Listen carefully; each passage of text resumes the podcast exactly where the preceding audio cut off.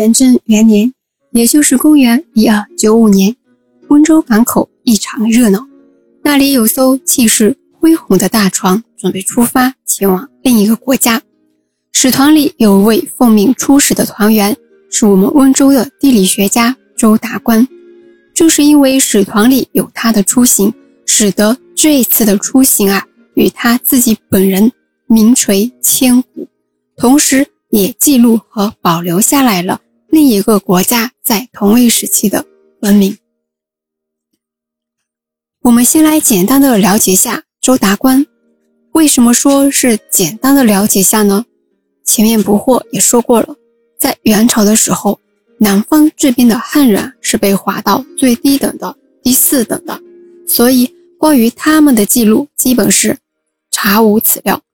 然后在正史里，也就是周达观在元史中，没有人给他立状，所以说。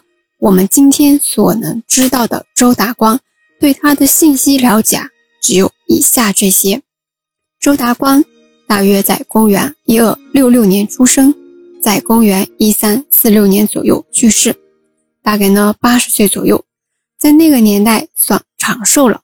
他的号是草亭一名，这个号啊，不过个人还挺喜欢的。然后周达光是温州人，是一名地理学家。我们今天所能知道的有关周达观的信息就这些。相比于其他名垂千古的人来说，我们对周达观的生平真的可以说是一无所知。那我们现在人今天要去哪里？哪里飞过去真的很方便，近的几个小时就到了，远的话呀，加上转机也就一到两天的时间吧。可是放在古代。要去另一个国家，那时间可就长了。因为是海航，所以还要算上各种自然不利因素的。所以呢，导致周达光所在的这帮使团啊，出使的路途并不是特别的一帆风顺。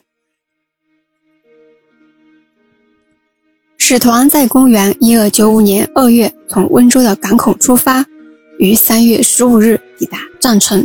藏城就是今天的越南，之后因为气候不利等自然环境的因素，一直到七月份，也就是说五个月的时间，才抵达了要出使的国家真腊。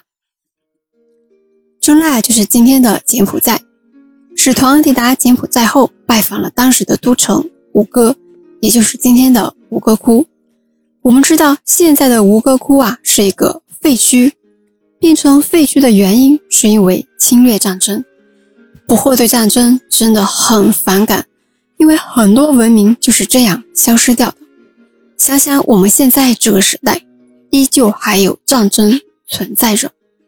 想想当初啊，在各个国家流浪的阿富汗文物，现在也不知道是个什么情况，想起来就很心痛。现在成为废墟的吴哥窟，在当时呢，正是柬埔寨文明的。辉煌时期，当时柬埔寨经济很繁荣，人口也多，文明程度也很高。也就是说，那是吴哥王朝的鼎盛时期。柬埔寨这个国家呢，在公元一世纪就成立了，是一个统一的王国。我们国家对这个国家最早的记载，在秦汉时期就已经有了。在我们温州博物馆，我们专门给周达光立了一个像。那不惑在博物馆做现场讲解时，就会在周达观的像前让大家去猜一猜，周达观的手上拿的是什么水果。每次啊到这个环节时，小朋友都会非常的喜欢，都会很开心的争先抢后的围着去周达观的像前猜。但是呢，猜对的观众啊比较少。那周达观手上拿的是什么水果呢？是荔枝。那我们知道，我们出使别的国家是不可能空手拜访的嘛？我们肯定是带了我们国家的东西，然后去出使的。我们的使团出行柬埔寨的时候啊，随船带来的东西中有一样是中国荔枝的种子。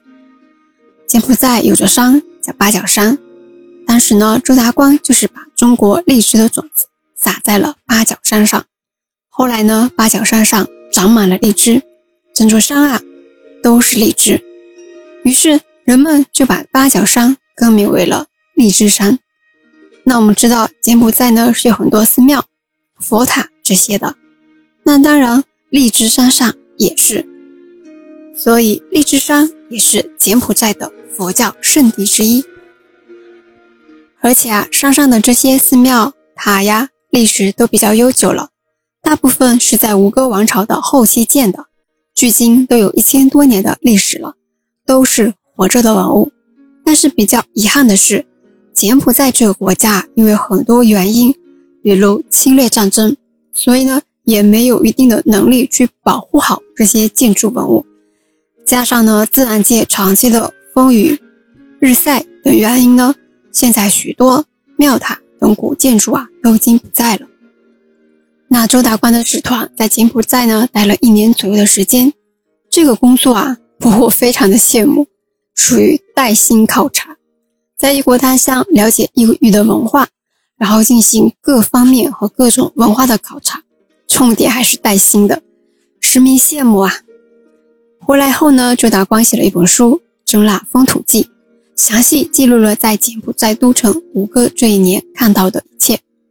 就是因为周达光写的这本书，使得自己和这一次的出行啊名垂千古，同时记录和保留了。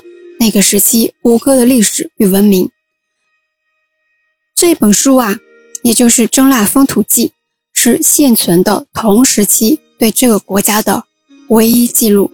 也就是说，我们今天要去研究柬埔寨吴哥窟历史的话，周达光写的这本《征腊风土记》是唯一一本纪实资料。那为什么一个国家的历史与文明要靠另一个国家的人去记录并且保留呢？为什么一个外国人写的《中腊风土记》会成为这个国家的唯一史料呢？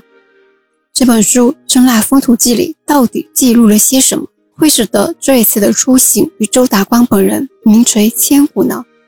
捕获下期告诉大家，我们下期见。